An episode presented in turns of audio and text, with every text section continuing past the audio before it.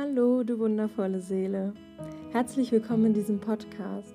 Strunz ehrlich steht für Offenheit, Mut und Tiefgang in Bezug auf die psychische Gesundheit. Bitte achte beim Hören gut auf dich, denn einige Inhalte können auch deine Gefühlswelt auf den Kopf stellen. Ich wünsche dir einen inspirierten Verstand und ein warmes Herz beim Anhören. Hallo, ich habe heute die Kati zu Besuch hier in meinem Podcast und äh, Kati ist selber Podcasterin. Sie podcastet auf Träumer weiter zum Thema Traumabewältigung und Selbstliebe. Außerdem ist Kati Hundemama und sie wird uns ja durch die nächsten drei Fragen so ein bisschen mit in ihre Welt nehmen und vielleicht auch noch ein bisschen mehr zu sich erzählen. Hallo Kati, schön, dass du da bist. Hi, danke für die Einladung. Sehr, sehr gerne, ich freue mich sehr. Ich würde gern zum Beginn von dir wissen, was deine drei größten Stärken sind. Oh, da startest du direkt mit einer guten Frage. ähm, drei größte Stärken. Also ich sehe definitiv als eine Stärke von mir, dass ich sehr authentisch bin. Ähm, dann bin ich stark und gleichzeitig schwach. Also ich finde, dass Schwäche auch eine große Stärke sein kann, die Schwäche zuzulassen. Ähm, und ich bin sehr zuverlässig. Also wenn ich Sachen sage, dann halte ich die immer ein. Ich bin kein Mensch, der, der Termine grundlos verschiebt oder zu spät kommt oder so. Ich bin immer da. Das sind drei sehr, sehr schöne Stärken. Danke. Was ist gerade besonders schön in deinem Leben? Ähm, gestern wurde die äh, Miss Bundeslandwahl entschieden und ich bin gestern Miss Berlin geworden. Und das ähm, hat einen riesigen Schwall an positiven Gefühlen mitgebracht. Und irgendwie bin ich noch so ein bisschen in der Bubble, so wie man sich vielleicht auch fühlt, wenn man irgendwie gerade 18 geworden ist. Und dann fühlt man sich zwei Tage ganz besonders. So, äh, so fühlt sich das jetzt auch gerade für mich an. Oh, mega schön. Herzlichen Glückwunsch. Das habe ich gar nicht mitbekommen. Richtig cool. Da, ja, vielleicht magst du da gleich mal zu erzählen, wie man da so hinkommt. Ähm, aber zuerst noch vielleicht äh, ein paar Gedanken von dir, worüber du heute überhaupt sprechen möchtest, was so der Grund für diesen Podcast heute ist. Mhm. Ähm, theoretisch wäre das ja eine Frage, die ich dir stellen würde. Warum, warum hast du mich äh, als Gast eingeladen? Ich kann aber sagen, worüber ich in meinem Podcast und sonst auch viel spreche. Ähm, ich bin Survivor von sexueller Gewalt und habe dazu eben auch meinen Podcast und gebe dazu auch viele Interviews und versuche so ein bisschen ähm, gegen das Tabu sexuelle Gewalt zu arbeiten, weil das ja ein Riesenthema ist. Also jede zweite Frau ist betroffen und trotzdem wird viel zu wenig drüber gesprochen. Und deswegen äh, bin ich hier, um wieder mal äh, drüber zu sprechen und das Tabu ein kleines bisschen mehr zu brechen. Ja, herzlichen Dank. Ich ähm, bin ganz froh, diese Worte von dir zu hören, weil ich glaube, dass es einen ersten Schritt schon mal in Richtung Entstigmatisierung gibt, wenn ja jemand, der selber eben Survivor ist, die Worte einfach erstmal ausspricht und sie nicht irgendwie von jemand anderem aufgedrückt bekommt. Ähm, wie du dir vorstellen kannst, ist es für mich auch ganz wichtig, dass du dich hier im Gespräch möglichst wohlfühlst und dass auch ich dir nicht irgendwo über deine Grenzen schreite. Deshalb äh, vielen Dank fürs Teilen und ja, ich glaube, ich würde mich mit dir gerne äh, erstmal in so eine Zeitreisekapsel begeben. Mhm. Und du darfst mal mh, hm, reinfühlen für dich, an welchem Punkt du starten möchtest. Vielleicht erzählst du ein klein wenig von der Kati vor Tag X, ähm, weil das, glaube ich, auch super wichtig ist, dass es eben nicht irgendeine Begründung dafür gibt. Es gibt keine ja, keine gute Begründung dafür, warum dir das passiert ist. Und ich finde es ganz wichtig, da einmal abzuholen, wer du denn vor Tag X gewesen bist und was dir dann eben auch passiert ist.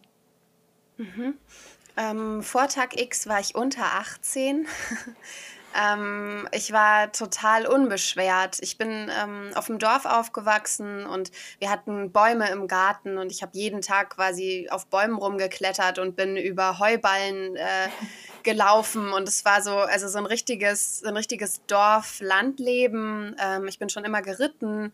Ich habe damals Ballett getanzt. Ich war super aktiv und ähm, für mich war Angst ein absolutes Fremdwort. Also ich hatte vor nichts Angst. Ich war so ein bisschen wie wie so bei König der Löwen, der kleine Löwe, der so durch, durch ähm, die Savanne rennt und so gar keine, gar keine Angst kennt. Und dann an Tag X, wenn ich jetzt bei der Metapher bleibe, ist dieser kleine Löwe auf die dunkle Seite ähm, gelaufen und hat plötzlich die ganzen Hyänen und die ganzen ähm, dunklen Löwen gesehen. Und ähm, irgendwie hat sich dann alles geändert. Also ich war 18, ähm, zu dem Zeitpunkt auch frische 18. Deswegen war ich gerade noch alt genug, um bei einer ähm, Jugendtherapeutin danach zu landen. Mhm. Und aber auch noch gerade alt genug, dass meine Eltern in jede Entscheidung mit einbezogen worden wären. Ähm, soll ich von dem Erlebten erzählen? Wenn es sich für dich richtig anfühlt, gerne, aber du musst es natürlich mhm. absolut nicht. Ja. Okay, dann ähm, gibt es eine kleine Triggerwarnung, weil ja. ich jetzt über ähm, sexuellen Missbrauch rede und wenn sich das für irgendjemanden äh, schlecht anfühlt, dann bitte jetzt hier ausschalten oder mit jemand anderem gemeinsam hören. Ähm, genau, ich war 18, es war ein Arbeitskollege von mir, so auf Minijob-Basis habe ich gejobbt neben der Schule und äh, der hat dann abends ganz viele ArbeitskollegInnen zu sich nach Hause eingeladen, weil er umgezogen ist, so quasi so eine Einweihungsfeier. Und ähm, als ich dann angekommen bin, war keiner der anderen ArbeitskollegInnen da, sondern ähm, nur seine beiden besten Freunde und ich. Und anfangs kam mir das noch nicht komisch vor. Anfangs habe ich da noch einfach mitgemacht und wie man halt auch so mit 18 ist. Wir haben Bier getrunken, wir haben so Spiele gespielt, so Wahrheit oder Pflicht und sowas, so Auflockerungsspiele. Und irgendwann sind dann seine beiden besten Freunde vor die Tür gegangen.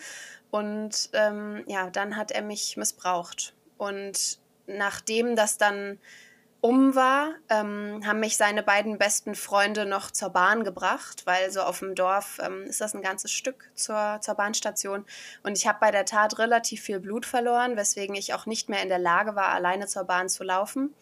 Und sie haben währenddessen auf mich eingeredet, dass das ähm, consensual gewesen wäre und dass das so Sex ist, dass es einfach harter Sex war. Und ähm, als ich dann nach Hause gefahren bin, ähm, also ich werde oft gefragt, wann für mich klar war, dass es ein Missbrauch war. Und ich finde das total schwierig, weil das war für mich von Sekunde eins an klar. Ab dem Zeitpunkt, wo etwas gegen meinen Willen gemacht wurde, war das für mich Missbrauch. Und ich finde, Missbrauch fängt schon an, wenn einem auf der Straße hinterhergepfiffen wird. Da wird auch was gegen den Willen getan. Deswegen ähm, war das für mich die gesamte Zeit klar und ähm, ja, danach ähm, habe ich nicht direkt mit Menschen drüber gesprochen und äh, habe mir auch nicht direkt Hilfe geholt, was ich heute mhm. wahrscheinlich anders machen würde.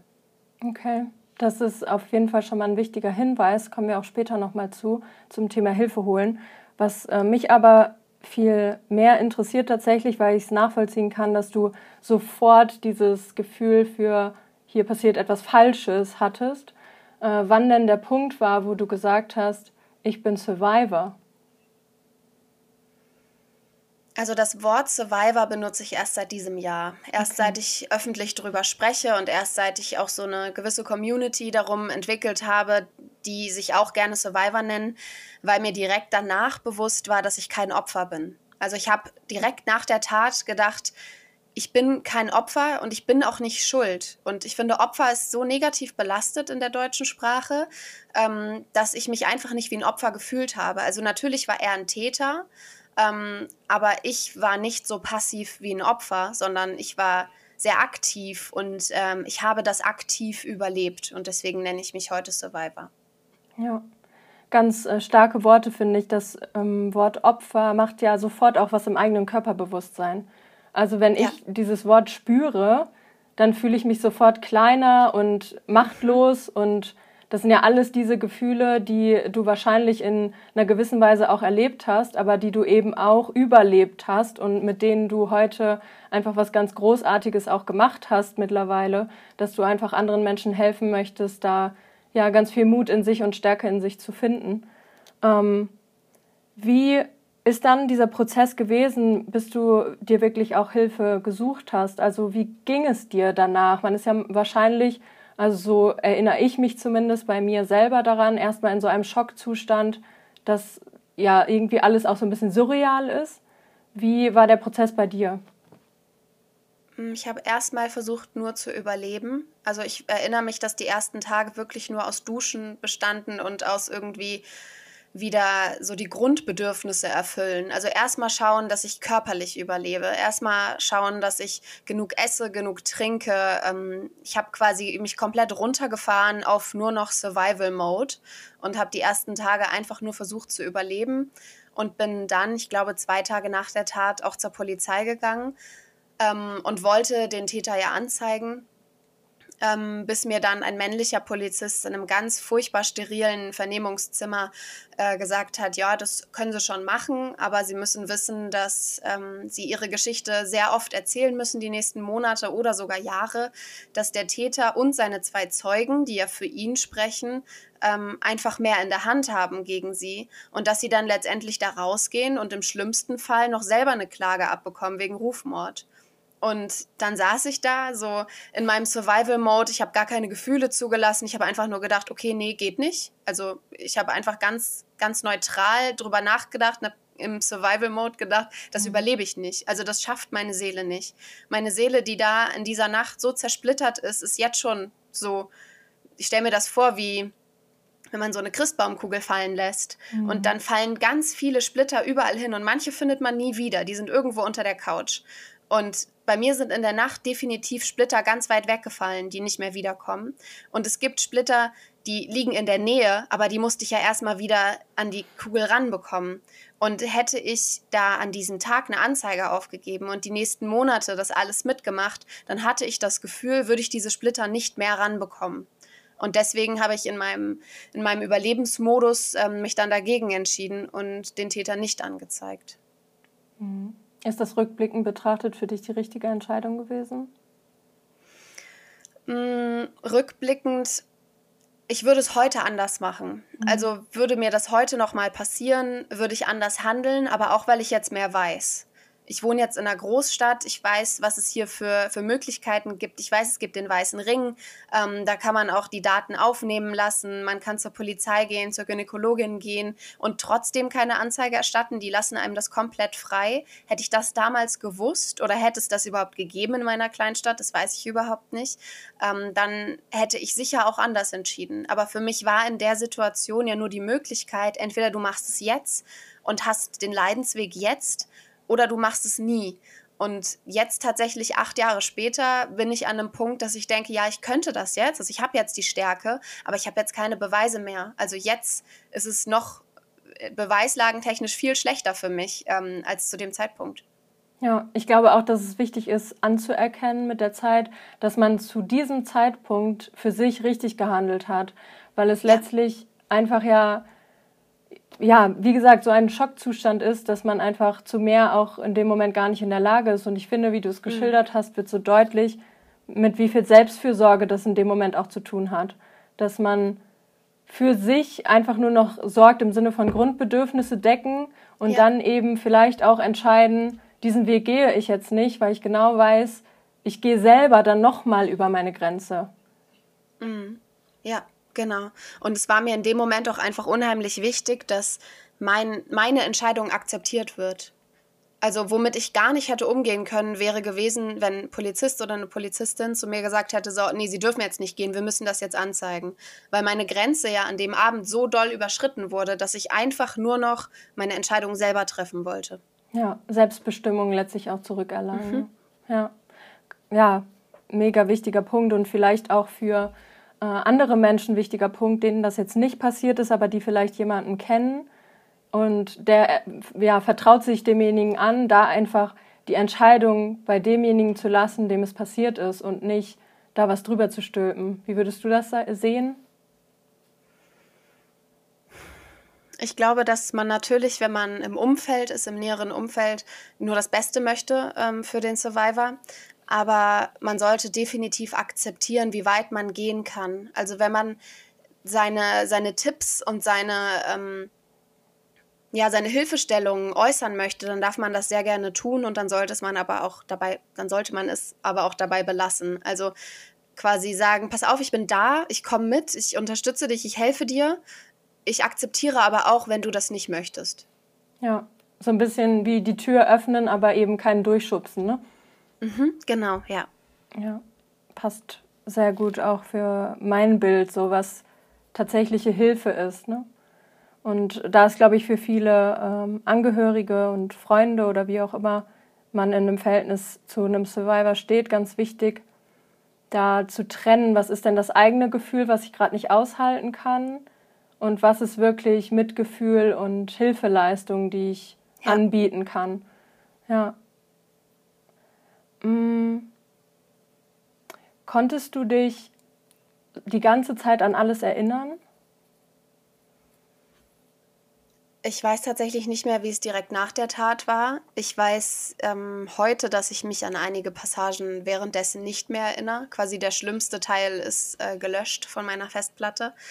Ähm, ich glaube, dass ich mich noch relativ lang aber daran erinnert habe und dass dieser Selbstschutz dann irgendwann eingesetzt hat und seitdem geht es mir auch besser. Also ich habe das alles so in meiner, in meiner Kiste. Ich sollte mal in der Therapie mir so, ein, so einen Ort überlegen und das ist so eine, so eine alte Piratenkiste, die ich habe, so eine Schatzkiste und die hat so ein ganz altes, verrostetes Schloss und die steht am Grunde vom Meeresboden. Und während meiner Therapie ist sie dann immer näher an den Strand gekommen und dann ist das Schloss mal offen gewesen und so. Aber ich war nie an einem Zeitpunkt, bei dem ich gesagt hätte, die Kiste ist jetzt für immer offen am Strand, sondern die Kiste ist jetzt wieder ähm, irgendwo im Meer. Und vielleicht ist das Schloss gerade ein bisschen leichter zu öffnen, aber ich habe auch nicht vor, sie immer an den Strand zu holen, sondern für mich ist es gut, dass sie da gerade ist. Ja, das kann ich super gut nachvollziehen. Es ist so wichtig zu verstehen, dass diese Erinnerungslücken einfach ein krasser Selbstschutzmechanismus der Psyche einfach darstellen und das anzunehmen. Das war für mich lange Zeit sehr schwer, ähm, um einfach mal äh, auch eine andere Perspektive noch zu haben. Bei mir war es nämlich so, dass ich überhaupt nicht wusste, dass überhaupt was da war. Und ich war mhm. äh, dann eben aufgrund von der Depression und der Borderline-Diagnose und so weiter und so fort in der Klinik, ähm, das zweite Mal in der Klinik. Und erst da kamen plötzlich Flashbacks hoch, weil ich halt ganz, ganz doll an anderen Themen so gegraben habe, sag ich mal wo eben diese, ne, bleiben wir mal bei deinem Bild, so eine Schatzkiste bei mir halt aufgegangen ist, für einen ganz kurzen Moment, immer mal mhm. wieder, von der ich gar nichts wusste. Und äh, mhm. das, ja, kann auch nochmal total erschreckend einfach sein im eigenen Prozess, wenn da irgendwas aus der, in meinem Fall halt Kindheit aufgeht, was man vorher so gar nicht kannte. Ähm, erst dachte ich, oh Gott, das ist doch total schlimm, ich muss doch wissen, was da passiert ist. Und dann habe ich einfach super schnell gemerkt, wie, ja, wie viel Glück ich eigentlich auch habe, dass ich es geschafft habe, ohne das natürlich bewusst zu tun, diesen Teil einfach in irgendeine Kiste zu packen und äh, ja. da drin zu lassen. Und ich kann total nachvollziehen, dass du sagst, du willst die gar nicht die ganze Zeit offen am Strand liegen haben, weil ja, es ist ja irgendwie auch etwas, was schutzbedürftig bleibt. Ne? Mhm. Ja, und ich sehe es auch so ein bisschen so, dass ich ja nicht nur mein Trauma bin. Also ja. es gab schon diverse Therapeutinnen, die versucht haben, mit mir sehr genau über Situationen zu sprechen, weil sie gesagt haben, naja, das, das musst du doch irgendwie akzeptieren, dass es passiert ist. Und ja, ich habe das akzeptiert, dass es passiert ist. Aber mein Trauma ist nur so ein kleiner Teil von mir. Ich bin so viel mehr als mein Trauma. Ich bin nicht nur das Erlebte. Das ist so wichtig. Ich habe ganz oft den Gedanken gehabt, dass man sich so schnell auch mit einer Diagnose oder so identifiziert. Und ja, ja es kann halt auch phasenweise mal Sicherheit geben, dass man sich an so einer Diagnose mal festhalten kann für eine Weile. Aber ich glaube, ein ganz wichtiger Prozess in diesem ganzen Thema Heilung ist einfach, dass man es annimmt und dann eben auch versteht, dass man so viel mehr ist, wie du gerade gesagt hast, und dass man die anderen Facetten an sich selber wieder viel mehr ja, deren Strahlen viel mehr wahrnehmen kann. Ja, ja, total. Wenn du gerade sowieso die Therapie nochmal angesprochen hast, könntest du sagen, was dir da besonders geholfen hat? Also welche Therapieform oder welches Vorgehen? Mm, also ich war in meiner, in den letzten Jahren war ich in, in Jugendtherapie, ich war in Traumatherapie und ich war in Verhaltenstherapie und jetzt kurzzeitig auch in Körpertherapie. Und ähm, ich würde auf Dauer sagen, ja, das hat alles irgendwie geholfen für den Moment. Aber jetzt nach all diesen Therapien war keine davon der ausschlaggebende Punkt. Also in den Situationen war es genau richtig, dass ich eine Therapie gemacht habe und die haben mir auch immer geholfen. Nur jetzt am Ende am Ende, also jetzt, wo ich mich gerade relativ gut fühle, würde ich sagen, dass das, was mir am meisten geholfen hat, einfach ich war. Also wie ich mich selbst unterstützt habe und wie ich selbst akzeptiert habe, dass ich mich jetzt so fühle und das auch irgendwie ja einfach gelebt habe. Also wenn ich morgens aufgestanden bin und ich hatte mittags das Gefühl, ich bin müde, dann habe ich mich hingelegt und habe geschlafen. Also so dieser Gedanke zu sagen, warum bin ich mit mir selbst so streng? Ich versuche jetzt einfach mal mit mir zu leben, als wäre ich mein eigenes Kind. Also wenn mein Kind sagt, ich bin müde, was sage ich zu meinem Kind? Ich sage dann nicht, komm jetzt zieh durch, noch drei Vorlesungen und fünf Stunden arbeiten, sondern ich sage zu meinem Kind, alles klar, dann leg dich hin. Und seit ich diesen Gedanken habe und seit ich da auch sehr genau drauf achte ähm, geht es mir total gut. Und ich sage oft äh, Verabredungen ab oder ich verschiebe Sachen, äh, wenn es mir nicht gut geht. Immer mit ehrlicher Antwort, also immer mit der Aussage, ich fühle mich heute nicht nach Menschen und meine Ängsten verstehen das und finden das in Ordnung. Und das hilft mir, weil es eben auch wieder Selbstbestimmung ist. Ich muss mich nicht zu irgendwas zwingen und muss nicht sagen, oh komm, ich habe dir vor drei Monaten das versprochen, ich mache das jetzt, sondern ich sage dann, okay, ich fühle mich nicht, dann sage ich ab, ist meine Entscheidung. Das berührt mich gerade so, weil ich so viel Selbstliebe und Selbstfürsorge daraus höre. Und das ist, glaube ich, etwas, das den meisten Menschen, egal wie ihre Geschichte ist, super schwer fällt. Weil es irgendwie in unserer merkwürdig geformten Gesellschaft ja so wichtig ist, Leistung zu erbringen und bloß ja. keine Sekunde mal eine Pause zu machen. Also ich finde, man muss sich ja fast rechtfertigen, wenn man mal mhm. nichts tut. Vor sich selbst ganz doll, das geht mir zumindest so mit meinem inneren Anspruch, aber eben auch vor anderen gefühlt. Ja, total. Empfinde ich auch so. Und das habe ich abgelegt. Also es gibt immer noch oft Momente, wo andere zu mir sagen, ja, warum bist du denn eigentlich müde? So, was hast du denn heute gemacht? So. Und dann ist das okay für mich. Also dann sollen sie das denken. Ich finde, dass man sowas wie ähm, ich bin kaputt oder so nicht gegeneinander aufwiegen kann. Man kann nicht sagen, ich habe nur drei Stunden geschlafen und du hast sechs Stunden geschlafen, also darfst du nicht müde sein, so, sondern man sollte einfach sagen, okay, du bist müde, ich bin auch müde. So, was, was ist denn das Problem, dann zu, das anzuerkennen und zu sagen, es ist in Ordnung, sei müde, sei kaputt, nimm dir die Zeit. Und seit ich das so ein bisschen für mich eingesehen habe, dass nicht jeder versteht, warum ich kaputt bin, man muss ja auch dazu sehen, dieser Kampf, den ich in mir kämpfe jeden Tag seit fast acht Jahren, der frisst so viel Energie. Das ist wie auf, auf dem iPhone oder auf einem Samsung-Telefon. Da sieht man irgendwelche Apps, die immer im Hintergrund laufen. Und man wundert sich, warum die Batterie so schnell leer ist. Weil im Hintergrund so viele Prozesse ablaufen und so viele Prozesse mich auch schützen, dass ich einfach müde bin. Allein schon davon. Ich könnte einen ganzen Tag nur im Wald sitzen und mir Rehe angucken und ich werde trotzdem abends kaputt, weil ich einfach schon so viel mitschleppe, schon quasi, ich habe so eine kleine Powerbank integriert und die ist einfach irgendwann leer. Ja, ja, da gibt es ein total schönes Bild ähm, aus, äh, also ich kenne es aus dem Yoga, von der Yogalehrerausbildung. Hm, ich weiß gar nicht genau, aus welcher Lehre es kommt, aber es geht letztlich darum, dass man ähm, zwei so kleine Schalen hat und die eine Schale bekommt man eben, wenn man geboren wird. Das ist so die Energieschale für das ganze Leben. Und dann gibt es eine Schale, die man jeden Tag neu bekommt. Und diese Schale, die für das ganze Leben gedacht ist, sollte man eigentlich im besten Fall nicht anrühren. Man sollte mit seiner Tagesration quasi zurechtkommen. Und wenn aber so ja, scheußliche Ereignisse passieren oder man über seine eigenen Grenzen selber drüber geht oder so, dann geht man immer an diese Lebensschale ran. Und man geht einfach davon aus, dass wenn diese Lebensschale irgendwann leer ist, dass man dann eben auch den letzten Atemzug tut.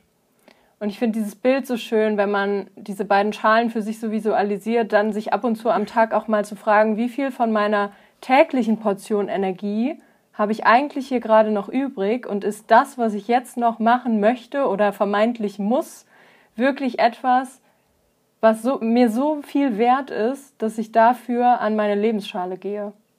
Ja, total schönes Bild, finde ich auch. Wenn wir mal so ein Stück weit von dem, was dir passiert ist, auch weggehen, was würdest du was würdest du sagen, ist so in deinem Leben jetzt ein Bereich, der, obwohl es jetzt schon viele Jahre auch zurückliegt, ähm, so richtig noch davon beeinflusst wird? Hast du das Gefühl, weil du eben sagtest, das ist ja immer so ein offener Tab in deinem Kopf, dass du das immer auch permanent merkst wirklich und präsent hast? Oder gibt es da schon eher bestimmte Unternehmungen oder bestimmte Themenfelder, wo du ja diese eigentlich schon einige Jahre zurückliegende Erfahrung wieder sehr, sehr präsent spürst? Mm, also ich kann nicht sagen, dass es immer präsent ist. Das ist es Gott sei Dank nicht mehr. Ja. Aber es gibt Situationen, die präsent sind. Also ähm, schwierige Situationen für mich sind zum Beispiel Menschenmassen oder ähm, Dunkelheit. Ich habe Angst, Angst im Dunkeln, wie so ein, wie so ein kleines Kind noch. Ähm, ich schaue in den Flur, wenn ich irgendwie irgendwelche Schatten sehe und gucke lieber mehrfach nach. Ich schicke immer die Hunde. wenn ich irgendwas ich. im Flur sehe, schicke ich einen Hund. Wenn der nicht bellt, dann weiß ich, ist nichts. Ja. Ähm, es gibt so Situationen, in denen merke ich es noch. Mhm. Und genauso gibt es aber auch Situationen, in denen merke ich es heute nicht mehr und in denen hätte ich es vor ein paar Jahren noch gespürt. Ja. Und das äh, macht mich dann total stolz, was ich schon geschafft habe und überwunden habe und wie stark ich heute bin. Und ähm, ich nenne uns Survivor auch gerne ähm, Heldinnen, weil ganz ehrlich, bei all dem, was wir schon geschafft haben, dass wir heute noch stehen, das ist ein Wunder. Und dass wir ja nicht nur stehen, sondern wir stehen morgens auf, wir ziehen uns an, wir arbeiten, wir gehen einkaufen, wir gehen auch in Situationen, die uns Angst machen. Und trotzdem schaffen wir das alles. Also wir haben diesen kleinen Rucksack oder großen Rucksack, vielleicht auch so einen riesigen Campingrucksack.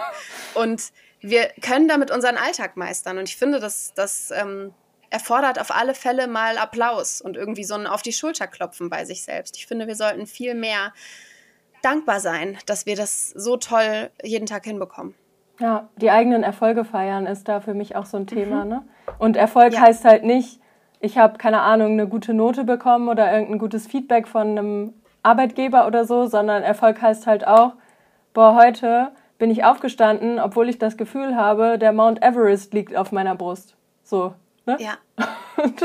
Das, ja, das ist ähm, auch ein großer Akt, glaube ich, der Selbstliebe und Selbstfürsorge da, sich selber manchmal, also zumindest für mich ist es so, manchmal auch nicht zu ernst zu nehmen und zu sagen, ach guck, jetzt hast du es doch mal geschafft, äh, ja, diesen Mount Everest zur Seite zu legen und zu sagen, ja, der ist jetzt halt da, aber dann lasse ich ihn jetzt einfach mal da liegen und kümmere mich später drum, weil ja, ich ja. lebe, ne? Und ich möchte ja. auch erleben und nicht nur Steine mit mir rumschleppen und alles irgendwie schwierig finden. Ja dieser Fokus manchmal auch, also das Wort Angst ist ja so etwas, was auch wieder schnell Beklemmung macht. Und ich habe manchmal so das innere Bild, sich bewusst auch mal von der Angst wegzuwenden und mal zum Mut zu gucken. Also wie viel Mut eigentlich dahinter steckt, wenn man Angst hat und man trotzdem ja. irgendwas macht. Ja, ja, das stimmt, total. Das empfinde ich immer als äh, große Bereicherung, wenn ich mal so Momente habe, wo ich merke, okay, jetzt konnte ich meinen eigenen Erfolg wirklich honorieren und feiern. Mhm. Mm. Eine Community-Frage war, welche Wortwahl oder welche Fragen erlaubt sind. Generell war das, glaube ich, auf äh, ja, psychische Erkrankungen und ähm, Schicksalsschläge und so bezogen, aber vielleicht kannst du deine Perspektive mal rausgeben. Ich finde es einfacher zu sagen, was nicht erlaubt ist, weil ich glaube, dass sehr vieles erlaubt ist, ähm, wenn man das richtig macht. Also es geht ja oft um die Formulierung. Mhm. Und ähm, Bekannte und Freunde rutschen manchmal in Victim Blaming, obwohl sie es gar nicht so meinen. Also sie stellen Fragen oder sagen Sachen, bei denen sie nicht sagen wollen, dass ich Schuld hatte, aber es rutscht ihnen raus. Also mh, mm, Sachen wie, naja, du wirst ja wohl abends nicht mehr alleine durch die Straßen gehen. Oder ähm, hast du dafür den Selbsthilfekurs gemacht? Oder hast du denn das ähm, Pfefferspray auch mal ausprobiert in deiner Handtasche? Das sind Sachen, die nicht so gemeint sind, um Gottes Willen, aber sich so anfühlen können. Und ich finde, dass wir generell in der deutschen Sprache genau darauf achten sollten, was wir sagen, weil wir sollten nicht sagen, sie wurde vergewaltigt, sondern er hat sie vergewaltigt. Wir verschieben das Ganze ja. Wir verschieben das dass wir sagen, sie wurde vergewaltigt, sie ist ein Opfer, sie hat es verdient. Und das ist ganz furchtbar. Man sollte sagen, er hat sie vergewaltigt, weil er ist der Täter, er hat Schuld. Ja. Warum liegt der Fokus dann auf ihr? Und ich finde, das ist mit so vielen Dingen so. Man sollte einfach aufpassen, wie man Dinge formuliert. Und wenn man sich unsicher ist, dann kann man immer noch sagen, pass mal auf, ich weiß gerade nicht, wie ich das fragen soll. Ich will dich jetzt auch nicht verletzen, aber das ist der Satz. Das mache ich tatsächlich auch, wenn ich mich mit Freundinnen unterhalte, die andere Dinge erlebt haben. Oder eine Bekannte von mir, die ist Plus-Size-Bloggerin, mit der habe ich eine Folge aufgenommen und habe zu ihr gesagt, okay, pass auf, ich sag dir jetzt, wie ich den Satz sagen würde. Ich fühle mich, als würde ich dich mit egal was ich sage immer diskriminieren und das möchte ich gar nicht. Also sag mir bitte, wie ich es besser machen soll.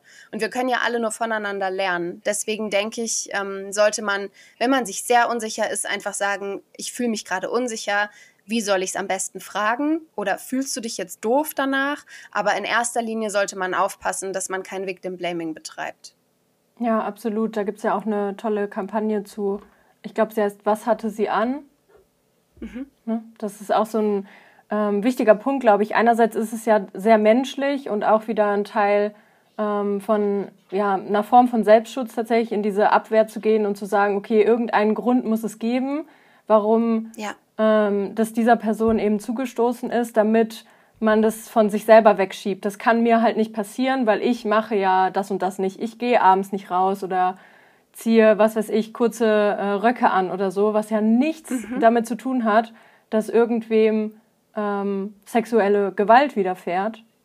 Aber ja. es hilft halt den Menschen, es von sich wegzuschieben. Und wenn wir den Gedanken, ja. glaube ich, mit reinbringen, dass es keinen keinen logischen Grund dafür gibt, mhm. dann ist es, glaube ich, schon viel verändert, so in dem, wie man fragt.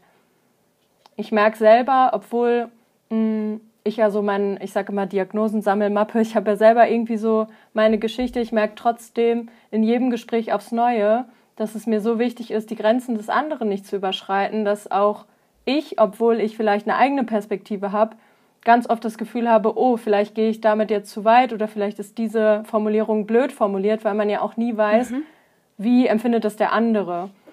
Ähm, und deshalb ist es, glaube ich, mal abgesehen von diesen Grunddingen, die du gesagt hast, die super wichtig sind, auch super individuell, was man jetzt als äh, ja, grenzüberschreitend oder verurteilend oder so wahrnimmt und was nicht. Mhm.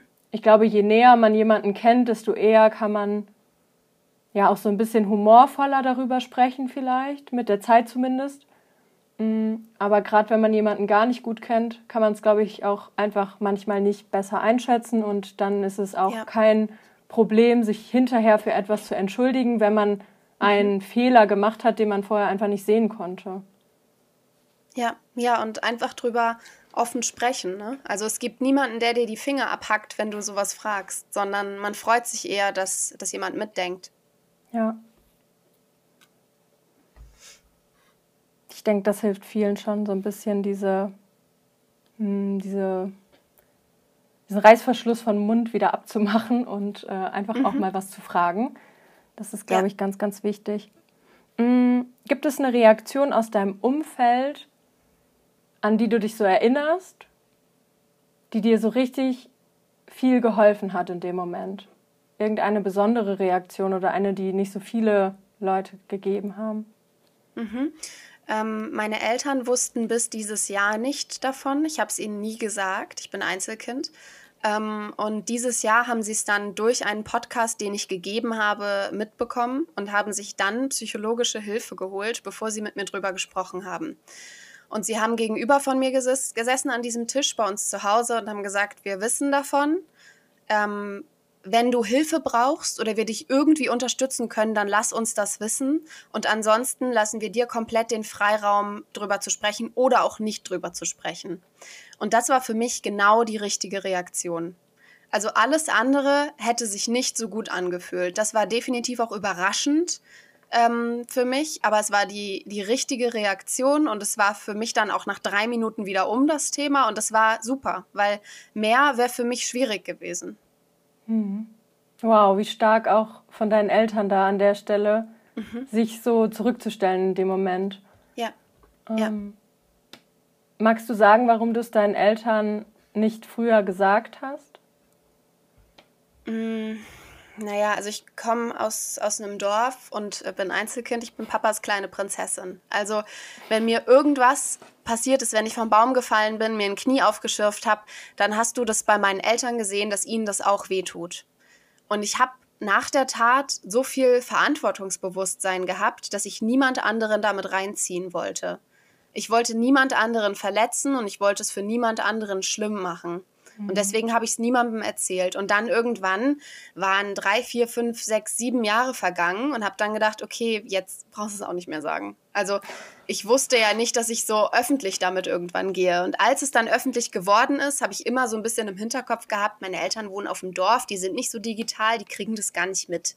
So. Okay. Natürlich wusste ich, dass sie es irgendwie mitkriegen. Also im Hinterkopf hatte ich das schon. Und ähm, jetzt ist auch irgendwie eine Erleichterung raus, weil jetzt, jetzt können sie mich viel besser verstehen in einigen Momenten, die vielleicht nicht ganz so nachvollziehbar waren vorher. Mhm. Ja, das ist auf jeden Fall ein Prozess, die eigenen Eltern, gerade wenn man eben in dem Setting aufgewachsen ist wie du, das ist ziemlich ähnlich wie ich auch aufgewachsen bin, äh, ebenfalls Einzelkind und Papas Prinzessin, ähm, kann ich sehr gut nachfühlen, dass es einfach für dich auch eine Form war, sie zu schützen. Ja, und genau. letztlich wenn man selber in so einem Modus ist, dann noch das Leid der anderen so zu ertragen, die einem ja so ja. viel zu so viel bedeuten, das ist glaube ich echt ja. ja. etwas, was auch noch zusätzlich belasten kann. Kann ich gut mhm. nachvollziehen, dass du das für dich so entschieden hast. Mhm. Mir begegnet bei diesem Thema sexuelle Gewalt Missbrauch und Grenzüberschreitung, aber generell auch beim Thema psychische Erkrankung sehr schnell der Gedanke, sei es von anderen Menschen, die das mir mitteilen oder auch bei mir selber, ähm, war es bei mir schlimm genug? Mhm. Und ähm, es war auch eine Community-Frage, ähm, was man ja, was man für sich selber vielleicht mal durchdenken könnte, wenn man den Gedanken hat, oh, ich bin ja nicht schlimm genug krank, um mir Hilfe zu holen oder mein, das Ereignis war ja nicht schlimm genug, dass ich jetzt ähm, so etwas Großes daraus mache. Vielleicht hast du da aus deiner Perspektive noch ein paar Worte. Ja, unbedingt, ähm, weil das genauso ist wie mit der Müdigkeit. Wenn ich drei Stunden geschlafen habe und du sechs, dürfen wir trotzdem beide müde sein. Und ich kriege äh, sehr oft auch diese Nachrichten, dass mir andere Survivor schreiben und sagen, meins war nicht so schlimm wie deins. Ähm, da gibt es kein schlimmer oder besser. Gibt es nicht. Alles, was eine Grenze überschritten hat, ist schlimm. Punkt. Ich finde, das ist keine Skala von gut zu schlecht, sondern ich finde entweder man hat nichts erlebt oder man hat was erlebt. Und wenn man was erlebt hat, dann darf man das als schlimm empfinden und man darf sich Hilfe holen. Und wenn man das Gefühl hat, das ist nicht schlimm genug, um sich Hilfe zu holen, dann sollte man sich erst recht Hilfe holen. Also ich finde, dass, dass auch sich Hilfe zu holen nicht schlimm ist. Also tatsächlich in meinem Freundeskreis, hier in der Berlin-Bubble, kenne ich niemanden, der nicht beim Psychologen ist. Alle meine Freundinnen sind in Therapie. Und das finde ich super, weil ganz ehrlich, mit den Leuten kann ich die besten Gespräche führen, weil die nämlich sich um ihre eigenen Sachen kümmern und ich kümmere mich um meine eigenen Sachen und dann können wir darüber hinaus uns unterhalten. Aber niemand schleppt den Rucksack vom anderen noch mit rum.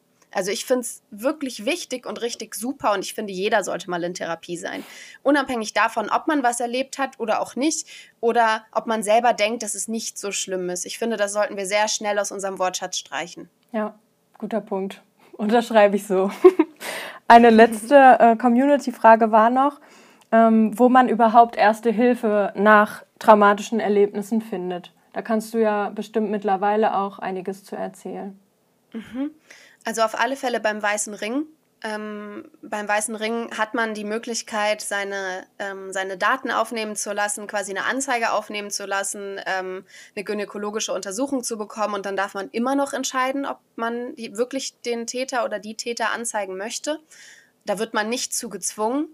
Und ich glaube, das ist eine richtig gute erste Hilfe. Da kann man auch anrufen. Ähm, da sitzen Menschen am Telefon, die sich gern mit jemandem, mit euch äh, darüber unterhalten, wenn ihr Fragen habt. Und ähm, die liefern auch erste Hilfe. Also ich bekomme sehr oft Nachrichten von Menschen, die sich von mir erste Hilfe erwarten. Und da bin ich definitiv die falsche Anlaufstelle, weil oft kriege ich diese Nachrichten ohne Triggerwarnung mhm. und dann bekomme ich halt einfach super lange Absätze, in denen genaue Vergewaltigungen beschrieben sind. Und die Leute denken wahrscheinlich überhaupt nicht drüber nach, was das bei mir ausmacht, aber es macht sehr viel aus. Und ich bin nicht die erste Hilfe. Ich kann auch nur aus meiner eigenen Erfahrung sprechen. Ich kann kein Patentrezept rausgeben. Ich kann nicht sagen, wenn du das machst, dann musst du das machen und dann geht es dir wieder gut. So wird es nicht sein. Sondern ich kann nur sagen, was mir geholfen hat. Und ich sehe mich eher so als wenn man Fragen hat, dann darf man mich gerne fragen. Ich verweise aber oft auch nur auf den Berliner Ring. Ja. Äh, auf den weißen Ring. Ja, ja das ist, glaube ich, super wichtig, ähm, da nochmal klar die äh, Verantwortung auch abzustecken. Ne? Also nur ja. weil man für Entstigmatisierung einsteht und aufklären möchte und so ein bisschen ja, das, Schweige, das Schweigen brechen möchte, heißt es ja noch lange nicht, ja. dass man alle jetzt auffangen kann, weil man ja, ja. die Erfahrung hat, äh, die jedem jetzt irgendwie die Linderung äh, verschafft. Das ist, glaube ich, ganz, ganz, ganz wichtig. Ich finde es großartig, dass ja. du dich da so abgrenzen kannst. Das ist nicht nur für dich wichtig, sondern eben auch für jeden anderen, ähm, weil es einfach ein wichtiger Punkt ist, dass man nicht zu ja, jemanden auf Instagram oder auch einer Freundin geht und sagt, hier ist mein Päckchen, mach mal was damit, damit es mhm, mir besser geht. Genau. Ähm, ja. Weil auch eine Freundin, die noch so liebevolle Ratschläge geben kann, ist einfach kein Therapeut, Arzt oder was auch immer. Ja. Und ja. es ist super wichtig, glaube ich, dass ähm, ja, man natürlich fragen kann, wo kann ich mir Hilfe suchen oder kannst du mich mhm. begleiten? Kann man natürlich bei einer Freundin ja. oder so auch fragen. Aber wichtig ist, glaube ich, dass man versteht, da ist nicht die Endstation, wo man das Päckchen hinstellt. Mhm. Genau. Ja, super. Du kannst mich eher als Paketboten sehen. Also ich kann dir helfen, dein Paket zur Post zu bringen, aber zur Post bringen musst du es quasi noch alleine. Ja. Ich, ich nehme es auch nicht. Das ist so, auch ein was soll ich mit diesen Punkt, ganzen ja. Päckchen? Also ich habe auch nur eine kleine Wohnung, da passen nicht so viele Päckchen rein. ja. Das ist ein schönes Bild, ja macht das Ganze auch wieder ein bisschen leichter zu ertragen, wenn man sich das ja. so vorstellt. Ähm, ja, wie geht's dir jetzt? Gut. Das ist schön. Mir geht es gut. Du hast in ähm, einer deiner Folgen erzählt oder in einer Folge irgendwo anders, wo ich dich gehört habe, ähm, dass dieses Reden darüber dir auch ein Stück weit hilft, für deinen eigenen Prozess. Würdest du das äh, heute jetzt in diesem Moment immer noch so sagen? Ja, absolut. Also mhm. ich habe das Gefühl, dass meine Christbaumkugel ähm, sich immer mehr zusammensetzt. Also dass dieses ganze drüber sprechen mit anderen Menschen, die mich verstehen können oder zumindest versuchen, mich zu verstehen, mhm. ähm, so ein bisschen wie so ein Uhu wirkt. Also man, man kann nicht immer ein ganzes Stück wieder ransetzen, aber man kann mit so ein bisschen Kleber das wenigstens so ranbekommen, dass es erstmal hält irgendwie. Und das ist so jetzt auf Dauer ähm, tatsächlich total hilfreich für mich, um das so langsam wieder zu einem Teil zu bekommen. Mhm.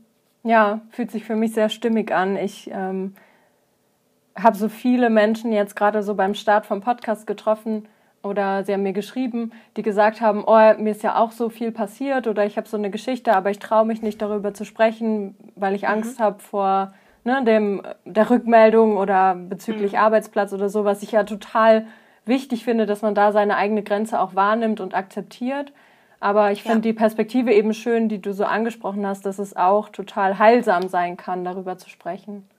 Und eben ja, nicht mehr aber sagen. nicht sein muss. Genau, das genau Entschuldigung, das ich wollte dich nicht unterbrechen. Alles gut.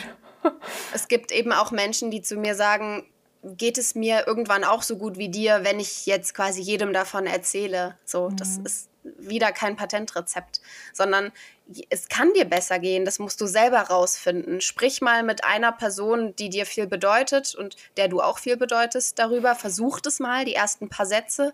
Und wenn sich das gut anfühlt, machst du weiter. Und wenn sich das nicht gut anfühlt, dann hörst du auf zu reden. Ganz einfach. Also es, es bedeutet nicht, dass nur wenn man der ganzen Welt davon erzählt, dass es einem plötzlich besser geht. Das muss es überhaupt nicht, sondern ähm, man muss das sehr individuell rausfinden, was einem überhaupt hilft. Absolut.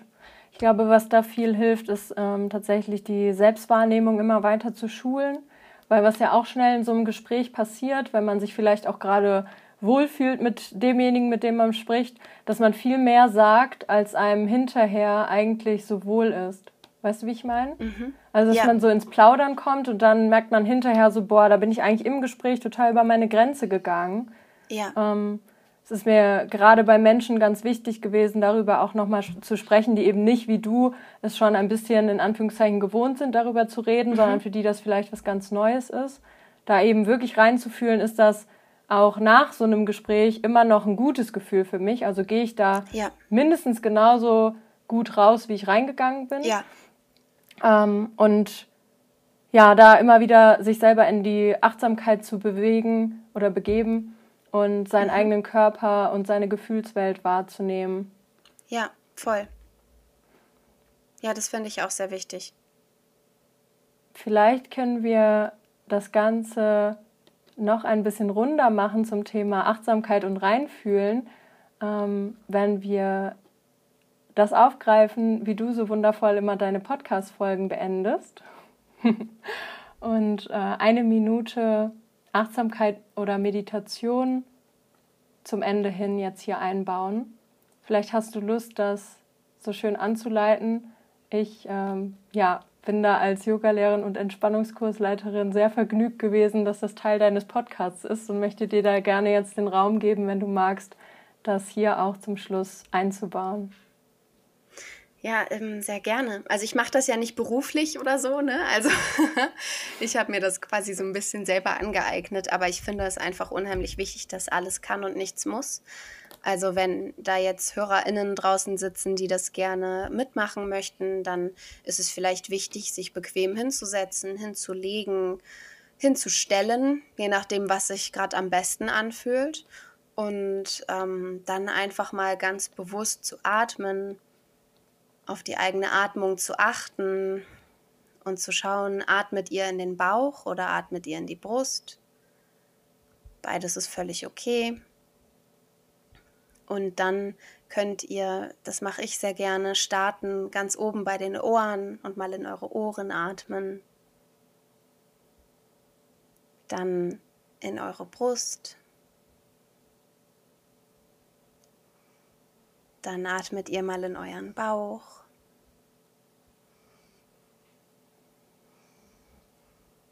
mal in die Arme.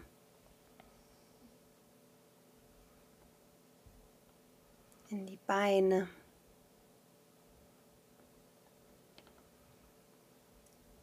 Und in die Füße bis in die Fußspitzen rein. Und jetzt würde ich euch ganz gern die Möglichkeit lassen, diesen Moment noch ein bisschen beizubehalten, wenn ihr mögt. Und wenn ihr fertig seid, dann dürft ihr gerne aufhören.